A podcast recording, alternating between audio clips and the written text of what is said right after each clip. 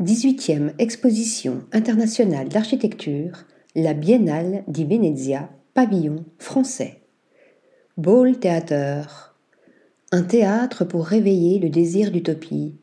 Voici la belle proposition de l'agence Muoto qui représente la France pour cette 18e Biennale d'architecture ayant pour thématique le laboratoire du futur. Architecture sonore, interagissant avec le visiteur, espace performatif, le Ball Theater a été pensé comme une invitation au voyage par une équipe pluridisciplinaire. Georgi Stanichev et Clémence Lassagna pour la scénographie immersive et Anna Tardivel pour la programmation mêlant musique, art vivant et art visuel, associée à Jos Ozende, spécialiste de la scène musicale et de la performance d'avant-garde et des cultures post-internet, ayant signé la programmation du bateau phare, puis d'Infamous, avant de devenir codirectrice artistique de la Gaîté Lyrique. Une architecture théâtre. Ball Theater, la fête n'est pas finie.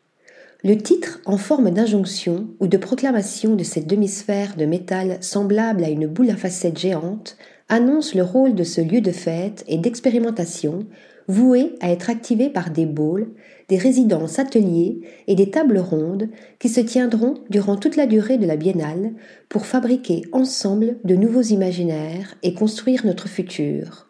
Car, selon les concepteurs de ce ball théâtre, le théâtre est par essence un laboratoire des identités, des lieux et des imaginaires, et le dispositif mis en œuvre offrant aux visiteurs une expérience à la fois spatiale, esthétique et sonore, permet de se projeter dans un ailleurs et dans le futur. Une architecture prospective. Architecture modulable et légère, inscrite dans la figure parfaite du cercle, cet hémisphère miroitant renvoie au globe terrestre représentant le monde en miniature et aux architectures utopiques, conçues pour réveiller nos désirs d'utopie, mais aussi convoquer l'imaginaire de la fête, il en appelle à une nouvelle conception de l'architecture, non plus figée et purement représentative, mais expérimentale et prospective.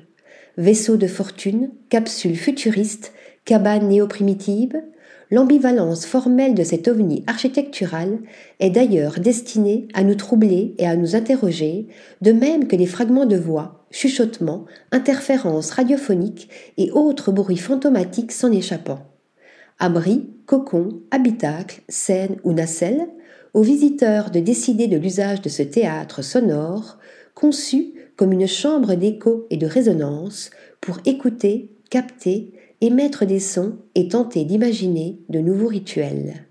Une proposition festive et poétique.